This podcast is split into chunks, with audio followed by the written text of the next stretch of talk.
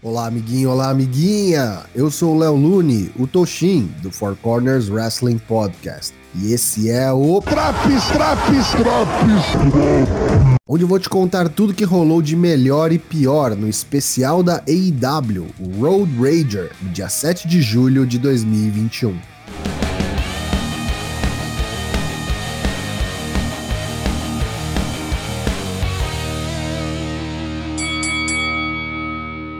Pela primeira vez fora do Daily's Place em muito tempo, o especial acontece em Miami, Flórida, e está lotado.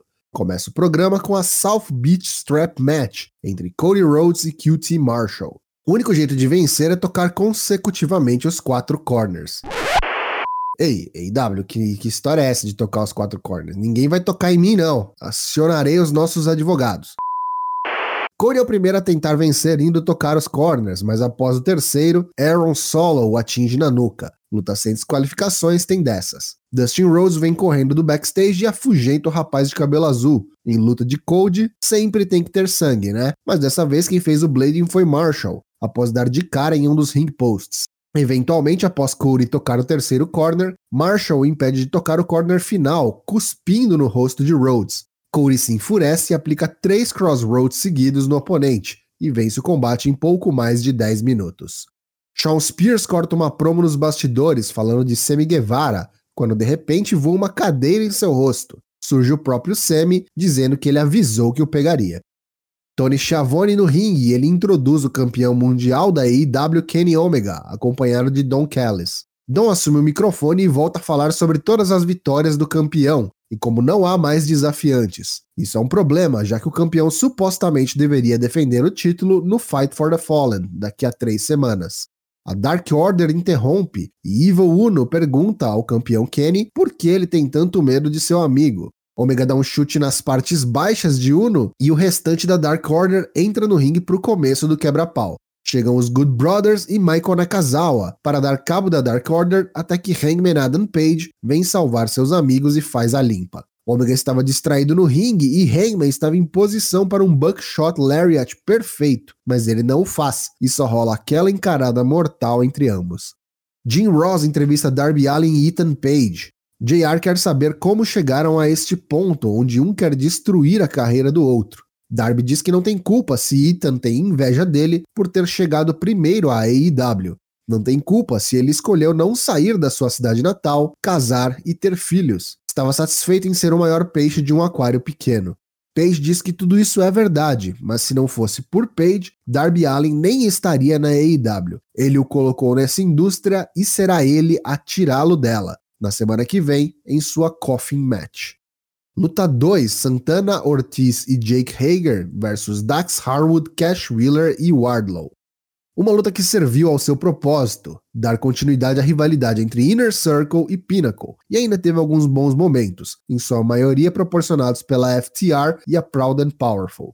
Ao fim, Hager sozinho no ringue é atacado pelas costas por Wardlow e em seguida a FTR aplica seu finalizador, o Big Rig, garantindo a vitória da Pinnacle em 9 minutos.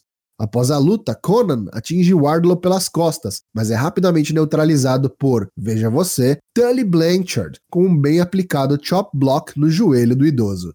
Carl Anderson em promo package nos revela que semana que vem, na primeira noite do Fighter Fest, Anderson enfrentará John Moxley pelo IWGP United States Heavyweight Championship. Hora do cara a cara entre MJF e Chris Jericho. Teve até um fã que pulou a barricada e tentou invadir o ringue, mas foi rapidamente impedido por um dos seguranças e por Jericho, que acertou-lhe um soco no coco para ficar esperto. MJF relembra a rivalidade de Jericho e Moxley e como ele fez Mox enfrentar a todos os membros da Inner Circle antes de chegar a ele. MJF gostou disso e vai usar essa mesma jogada com um adicional. MJF escolherá os quatro oponentes de Jericho e as estipulações destes quatro combates. Se Chris vencer os quatro, ele então terá uma última oportunidade contra MJF. Chris está pronto para os quatro trabalhos de Jericho, aceita o desafio e assina o contrato. Antes que ele saísse do ringue, MJF o impede e diz que de onde ele vem, um acordo só é selado quando ambas as partes apertam as mãos. Chris reluta e MJF diz que se ele não o fizer, o acordo está desfeito. Eles apertam as mãos e quando o MJF soltaria, Jericho segura, puxa-o e aplica um Judas Effect. Britt Baker em promo package culpa Tony Khan pela lesão de Rebel. Afinal, ele a colocou em ringue com a perigosa Nyla Rose somente por conta do pedido de Vicky Guerreiro, que trouxe Andrade e Alídolo para a companhia. Britt espera que TK esteja feliz com esse Blood Money em suas mãos. Quem sabe eles não fazem o próximo show na Arábia Saudita. Luta 3, Matt Seidel versus Andrade Elídolo. Uma ótima estreia de Andrade contra o competente Matt Seidel. Poderia ter sido um squash completo, mas não foi o caso. Seidel deu algum trabalho e o combate durou 7 minutos e meio. Na sequência final, Seidel foi arremessado com um arm drag de cabeça no turnbuckle inferior. Andrade foi para o running double knees, já característico, e depois aplicou seu hammerlock DDT, agora chamado de El Ídolo, para a vitória por pinfall. Matt Hardy e Christian Cage têm rápida promo package dizendo que eles se conhecem há 23 anos e Matt acusa Christian de sempre segui-lo aonde quer que ele vá. Suas diferenças serão resolvidas na semana que vem, na noite 1 do Fighter Fest. Arn Anderson está no ringue e ele diz que está feliz por estar em Miami. Não há tempo para falar nada mais, pois as luzes se apagam. Quando retornam, o homem outrora conhecido como Alistair Black está no ringue encarando Arn. Ele o atinge com seu Black Mass e rapidamente Cold surge para o resgate. Mais um Black Mass, agora em Cody, é aplicado por ele, que agora será conhecido como Malakai Black. Voltando do intervalo, Ricky Starks vai ao ringue rodeado por seguranças contratados por ele, já que ele não pode confiar em Brian Cage, e Starks ainda não está medicamente liberado. Chega Tess e pergunta o que diabos está acontecendo. Ricky o corta e diz que semana que vem ele se tornará o FTW Champion. E de onde Ricky vem, o W significa wife, esposa em inglês. Brian, enfurecido, vem do backstage, bate em todos os seguranças e Ricky Starks vaza a milhão. Luta 4: Mixed Tag Team Match Bunny e Blade versus Chris Statlander e Orange Cassidy. No ranking de lutas envolvendo o Laranjo, com certeza essa não é das melhores, mas tudo bem, pois o foco ficou para Chris Statlander, que mandou muito bem nessa luta. Tivemos vários momentos de interação intergênero, o que é interessante, já que nunca vemos esse tipo de coisa na WWE, por exemplo. O destaque fica para Statlander atingindo um excelente 450 Splash, denominado Área 451 em Blade. Orange, o participante legal, vai para o cover, mas é puxado por Bunny. O árbitro tenta controlar a situação fora do ringue, enquanto Blade tira um soco inglês do bolso e nocauteia Orange quando este retorna ao ringue. Enquanto Blade se desfazia do artefato, Chris faz o tag no caído Cassidy. Blade vem fazer o cover em Orange, mas é avisado pela árbitra que ele não é o lutador legal. Bunny entra no ringue para reclamar também e é atingida pelas costas por Chris, que em seguida aplica o Big Bang Theory para a vitória. Dan Lambert, da American Top Team, um time de MMA, acompanhava o show na primeira fila, junto aos lutadores George Masvidal e a brasileira Amanda Nunes. Ele então pega o microfone e vai ao ringue cortar uma surpreendente boa Rio promo, falando mal da AEW. Logo surge Lance Archer, que cala o intruso com um antebraço no rosto e depois seu finisher, o Blackout.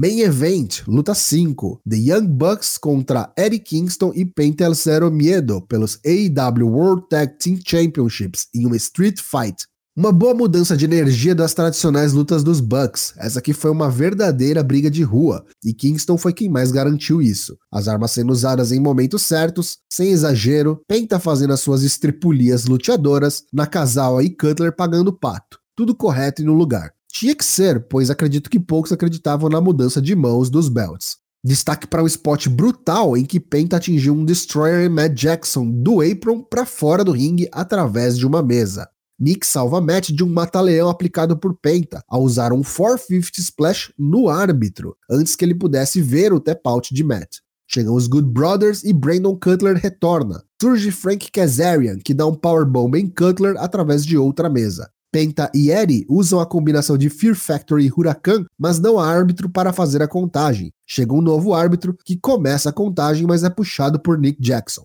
Frank Kazarian ataca Nick e depois é atacado pelos Good Brothers, que aplicam um Magic Killer fora do ringue. Kingston vira um saco de taxinhas no ringue. Matt Jackson joga um punhado de taxinhas no rosto de Kingston. Nick Jackson atinge um avalanche huracarana incrível em Penta, que cai na terceira corda em cima da pilha de taxinhas. Nick segura Kingston e coloca um punhado de taxinhas em sua boca. Matt Jackson atinge o super kick derradeiro e, com o cover de ambos os Bucks, finalizam o combate e retém seus títulos, encerrando o programa. Pontos negativos deste Road Rager de 7 de julho de 2021. Chega de Cody versus QT, né? Já deu, já deu, eu não aguento mais. Para quem é mais ligado no wrestling do que em promos e desenvolvimento de histórias, pode ter se decepcionado um pouquinho com esse programa. Foi carregado de promos, porém nada foi realmente ruim. Já os pontos positivos do programa: a estreia no ringue de Andrade, a estreia surpresa de Malakai Black, o ótimo main event com os Young Bucks cada vez mais odiáveis, no bom sentido. Essa edição especial AEW Road Rager leva nota 8 de 10.